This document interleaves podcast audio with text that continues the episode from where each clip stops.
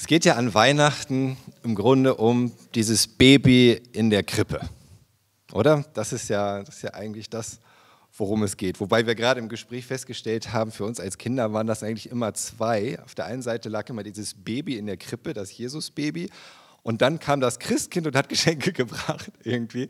Aber es war irgendwie mehr so eine Art Engel in unserer Vorstellung oder so. Es war gar nicht das Gleiche, interessanterweise. Aber es geht ja eigentlich an, an Weihnachten um das Kind in der Krippe.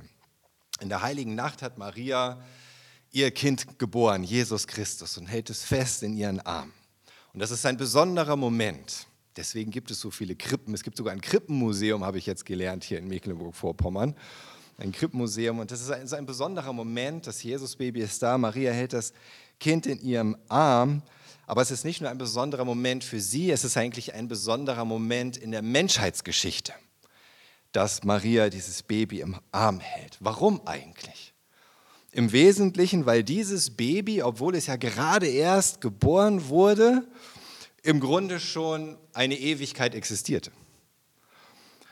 Obwohl es gerade als menschliches Baby geboren ist, in den Armen liegt einer menschlichen Mutter, war es ja zuvor schon in Ewigkeit in Gottes Arm oder wie wir auch gesungen haben in einem der Lieder, in Gottes Schoß.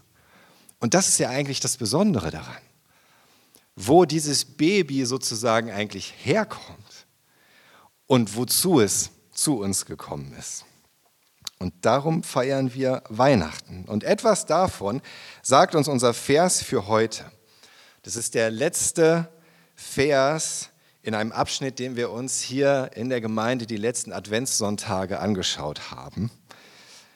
Und wir haben den auch letzten Sonntag schon ein bisschen angeschnitten, aber heute wollen wir uns noch etwas genauer anschauen. In Johannes, Johannes Evangelium, Kapitel 1, Vers 18. Niemand hat Gott jemals gesehen. Nur der eine und einzige, der in der Seite des Vaters oder im Schoß des Vaters, kann man auch übersetzen, selbst Gott ist, hat ihn uns bekannt gemacht. Das sagt der Evangelist Johannes hier. Und er fängt an und sagt, niemand hat Gott jemals gesehen. Das ist wahr. Aber es ist doch auch irgendwie erstaunlich, oder, dass ausgerechnet die Bibel, die sich selbst als das Wort Gottes versteht, das so deutlich sagt, oder? Ist das schlau eigentlich? Anstelle der Bibel sozusagen, müsste die Bibel nicht eher am besten sogar gleich mehrere Zeugen aufbieten, die behaupten, dass sie Gott gesehen haben. Oder? Das, das würde doch die ganze Botschaft gleich viel überzeugender machen. Man sagt, der hat Gott gesehen und der hat Gott gesehen und der, du vielleicht nicht, aber der hat Gott gesehen. Wenigstens zwei oder drei Menschen, die versichern, dass sie Gott wirklich gesehen haben, so wie er ist. Das wäre doch schon was, oder? Aber nur in gewissem in gewisser Hinsicht, in sehr eingeschränktem Maße, auf sehr unterschiedliche Art und Weise berichten uns manche Propheten in der Bibel, dass sie etwas von Gott gesehen haben. Etwas. Eine bestimmte Vision, ein bestimmter Aspekt, ein bestimmtes Bild von Gott. Aber eigentlich ist allen bewusst, dass sie nicht wirklich Gott gesehen haben. Niemand hat Gott jemals gesehen. Auch Vater Abraham nicht oder der Prophet Mose oder Jesaja oder Hesekiel oder Daniel oder wie sie alle heißen. Gott ist nicht einfach so sichtbar. Ist ja eigentlich auch logisch, oder? Dann wäre ja der Schöpfer im Grunde wie die Schöpfung. Selbst, materiell, stofflich, mit den Sinnen wahrnehmbar, aber das ist er nicht. Er ist der Schöpfer. Er ist nicht Schöpfung. Und das macht uns vielen Menschen, wenn wir uns fragen, gibt es Gott denn überhaupt? Und wenn ja, wie ist er denn eigentlich? Das macht es so schwer, diese Frage zu beantworten, oder? Als wenn man einfach sagen könnte, ja, geh doch mal hin und guck ihn dir an. Überzeug dich selbst und dann, dann siehst du das schon. Aber vielleicht gibt es ja doch eine Möglichkeit, diesen nicht sichtbaren Gott zu sehen. Ich glaube, davon geht zumindest unser Johannes hier aus der das schreibt, in gewisser Weise zu sehen. Diesen nicht wahrnehmbaren Gott begreifen, diesen verborgenen Gott kennenlernen. Ja, sagt Johannes. seit der ersten Weihnacht und all dem, was daraus folgte. Er schreibt ja weiter in unserem Vers, nur der eine und einzige, der an der Seite des Vaters selbst Gott ist, hat ihn uns bekannt gemacht. Der eine und einzige, der einzigartige, der beim Vater ist und gleichzeitig selbst Gott. Wer ist das?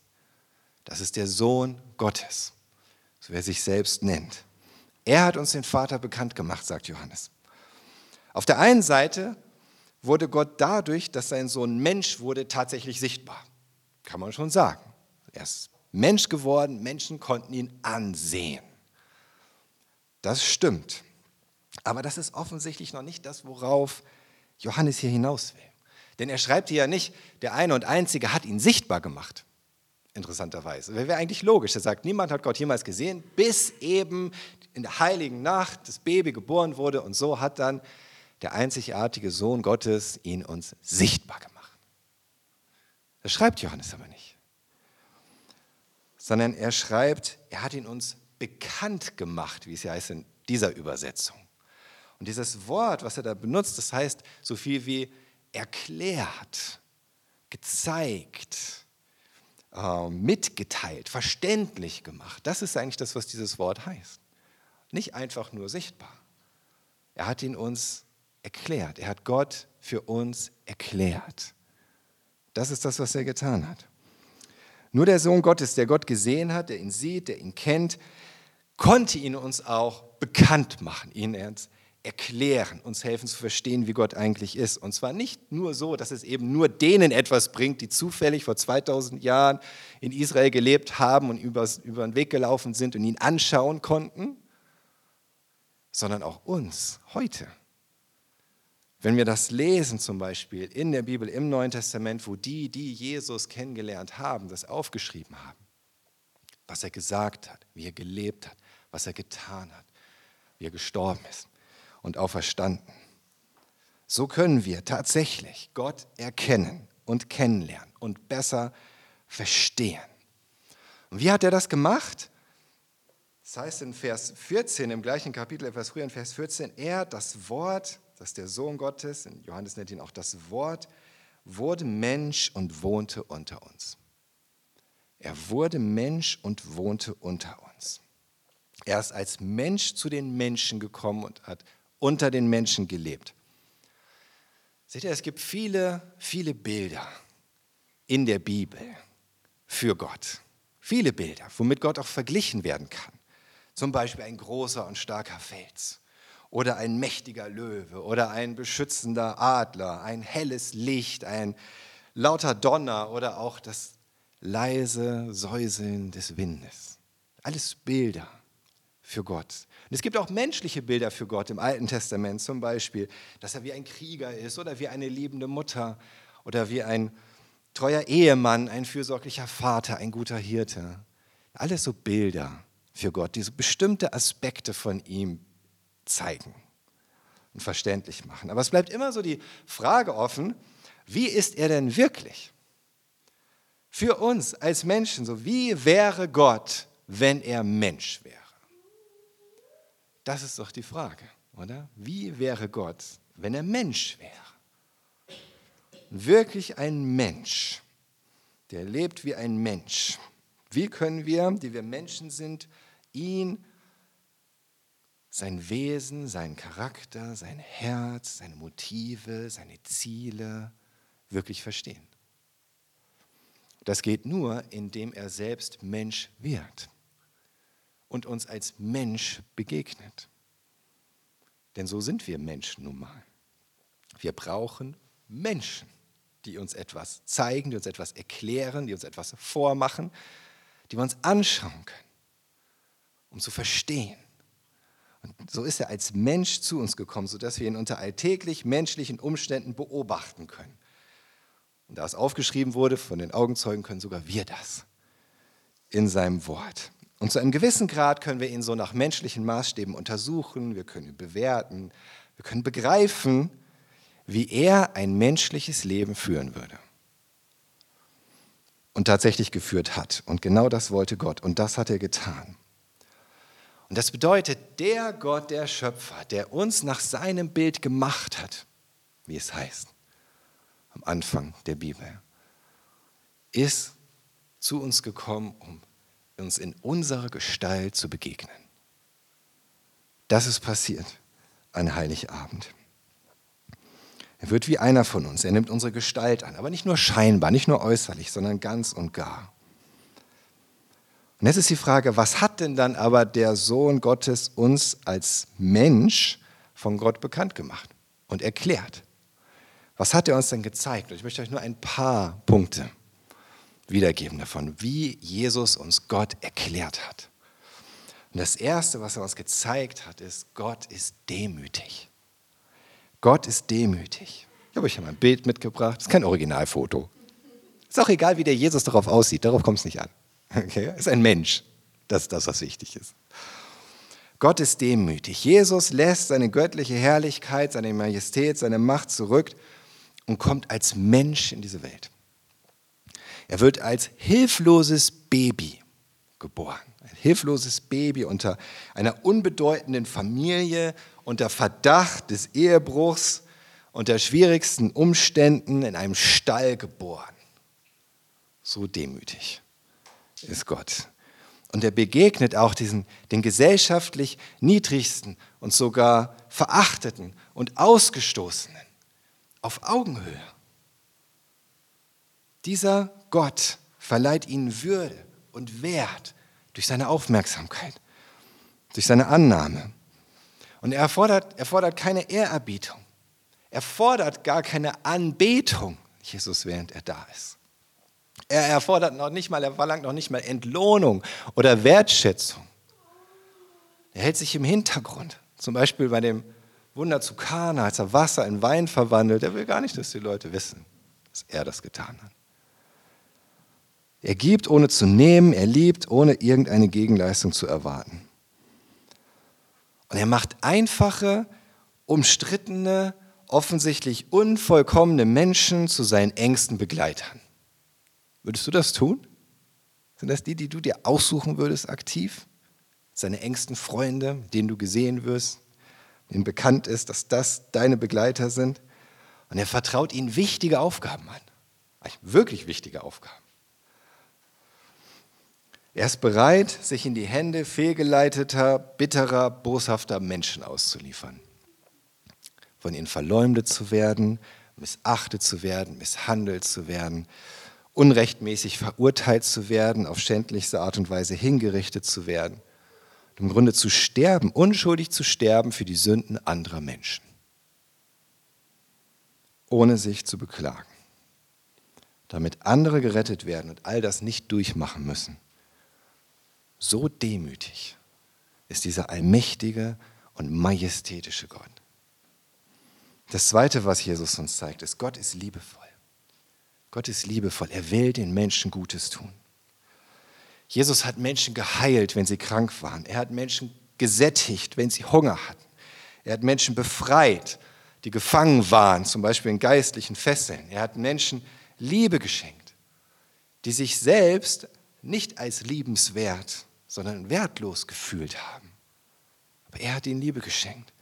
Er hat Menschen Hoffnung gegeben, die verzweifelt waren. Er hat Menschen in den Arm genommen, die andere wegschicken wollten. Er hat Menschen beschützt, denen andere Gewalt antun wollten. Und er hat sein Leben am Kreuz geopfert aus Liebe zu uns.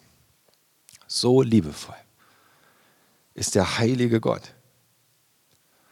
Das dritte, Gott ist wahrhaftig und er hält die Wahrheit nicht zurück. Jesus hat niemals gelogen und betrogen. Er hat die Menschen gelehrt, er hat ihnen die Wahrheit gesagt, in Liebe, zur rechten Zeit, über ihre Verlorenheit, ihre Schuld, ihre Irrtümer, darüber, wie sehr sie Gottes Vergebung brauchen. Er hat ihnen das gesagt. Er hat den Menschen auch unangenehme Wahrheiten gesagt, die sie nicht hören wollten, auch wenn sie ihn danach verließen oder ihn sogar steinigen wollten dafür. So wichtig war ihm die Wahrheit. Er hat auch gegenüber den Einflussreichen und den Mächtigen nicht mit seiner Kritik gespart. Auch wenn er sich nicht in Politik eingemischt hat. Aber er hat selbst denen, die von ihm begeistert waren, Stell dir das mal vor, da gibt es Menschen, die sind von dir begeistert. Die sagen dir, boah, du bist, du bist so toll, du machst das so gut und ich bin so gerne in deiner Nähe und du hast immer die richtige Antwort. Bei dir ist immer Spaß und du baust mich immer auf, du bist einfach toll. Und solche Menschen hatte Jesus auch. Die gab es. Aber gerade diesen, die so begeistert waren, die meinen, ich folge dir überall hin, denen hat er die Augen geöffnet. Er hat ihnen gesagt, was sie das kosten würde, wenn sie das wirklich wollen. Und er hat auch sehr deutlich gemacht, dass er der Retter der Welt ist und dass es keinen anderen Weg zu Gott gibt als allein durch ihn. So wahrhaftig, ehrlich und zuverlässig ist dieser unsichtbare Gott. Das vierte, was Jesus uns gezeigt hat, ist, Gott ist heilig und gerecht. Jesus hat keine Kompromisse gemacht. Er hat die Gebote Gottes nie relativiert. Im Gegenteil, er hat mehrmals gezeigt, dass Gottes Wille die Maßstäbe des Lebens noch viel mehr auf den Kopf stellt, als wir uns das vorstellen können. Er hat selbst nie an irgendeiner Sünde teilgehabt. Er lebte vollkommen rein. Und er hat durch das, was er an Folter, an Hinrichtung und Leid am Kreuz erfahren musste, gezeigt. Dadurch hat er gezeigt, wie furchtbar Gottes heiliger Zorn auf die Sünde tatsächlich ist. Auch das sehen wir am Kreuz. Und das fünfte, er hat uns gezeigt, doch ist Gott gnädig und er will uns vergeben. Jesus hat selbst nie gesündigt, aber er hat sich doch mit Sündern umgeben. Menschen wie wir, fehlerhafte, unvollkommene. Er hat sich mit ihnen umgeben, er hat sie ermutigt, sie eingeladen, bei ihm Ruhe zu finden für ihre Seele. Obwohl er so sündlos, so heilig, so gerecht war, ist. Der hat gesagt, kommt zu mir, an ihr, die ihr nicht sündlos seid, nicht heilig, nicht gerecht. Findet Ruhe für eure Seelen bei mir. Und er hat selbst am Kreuz noch für diejenigen um Vergebung gebetet, die ihn gefoltert und umgebracht haben. Er, der vom Vater geliebte Sohn, der selbst der heilige Gott ist, hat für die Sünde und Schuld der Menschen, auch für meine, für deine, von uns allen gelitten. Ist dafür gestorben, hat sie selbst gesühnt, bezahlt. Und er hat sie für uns aus der Welt geschafft. Damit wir, wenn wir auf Jesus vertrauen, keine Angst mehr haben müssen vor diesem heiligen Gott. Und damit wir das auch nicht wegschieben müssen, verdrängen unsere eigenen Fehler, was wir nicht richtig gemacht haben, wo wir Menschen verletzt haben, was einfach falsch war, sondern denen ins Auge blicken können. Und zu Gott bringen, sagen, vergib mir. Und wissen, es ist alles weg, weil er dafür bezahlt hat. Alles, damit wir uns freuen können, diesen demütigen, liebevollen, wahrhaftigen, treuen, heiligen, gerechten, unvorstellbar gnädigen Gott kennenzulernen. So hat er ihn uns erklärt. Dass dadurch, dass der Sohn Gottes als dieses Menschenkind in die Welt kam, hat er uns etwas gezeigt. Wenn du dir das vorstellen kannst, wenn dir Gott als Mensch begegnete, wenn er dir als Mensch begegnete, dann als einer, der nicht wegstößt, sondern willkommen heißt, als einer, der sich nicht bedienen lässt, sondern der dient, als einer, der nicht verurteilt, sondern vergibt, als einer, der nicht aufgibt, sondern alles gibt, um dich zu retten. Einer, der dir menschlich auf Augenhöhe begegnet. Ganz egal, wie niedrig du dich fühlst oder andere dich sehen und der dir trotzdem die Augen öffnet für die göttliche Herrlichkeit. ist einer, der deine Trauer und deinen Schmerz und deine Sorgen und deine Angst versteht aber in dessen Nähe du dennoch immer Freude und Hoffnung und Frieden findest. Es ist einer, der deine Schwächen kennt, aber nicht enttäuscht ist, sondern deine Lasten, deine Fehler, dein Versagen auf sich nimmt und durch das Opfer seines eigenen Lebens bereinigt. Der zu dir kommt und den ganzen langen, steinigen und schmerzhaften Weg geht, damit du für immer bei ihm sein kannst. In Ewigkeit. Vor 2000 Jahren ist der Sohn Gottes gekommen, als Baby geboren, hat als Mensch gelebt, er ist als Opfer für dich gestorben, damit du diesen Gott, den Jesus uns erklärt, damit du diesen Gott, seine demütige Liebe, seine wahrhaftige Gnade kennenlernen kannst, damit du es nicht verpasst in diesem Leben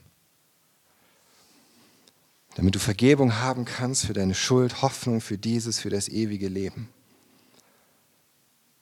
Lass ihn zu dir kommen, in dein Herz, in dein Leben und erleb wirklich diese Weihnachtsfreude, um die es eigentlich geht und für die er gekommen ist und die Gott dir hier und heute schenken will. Amen.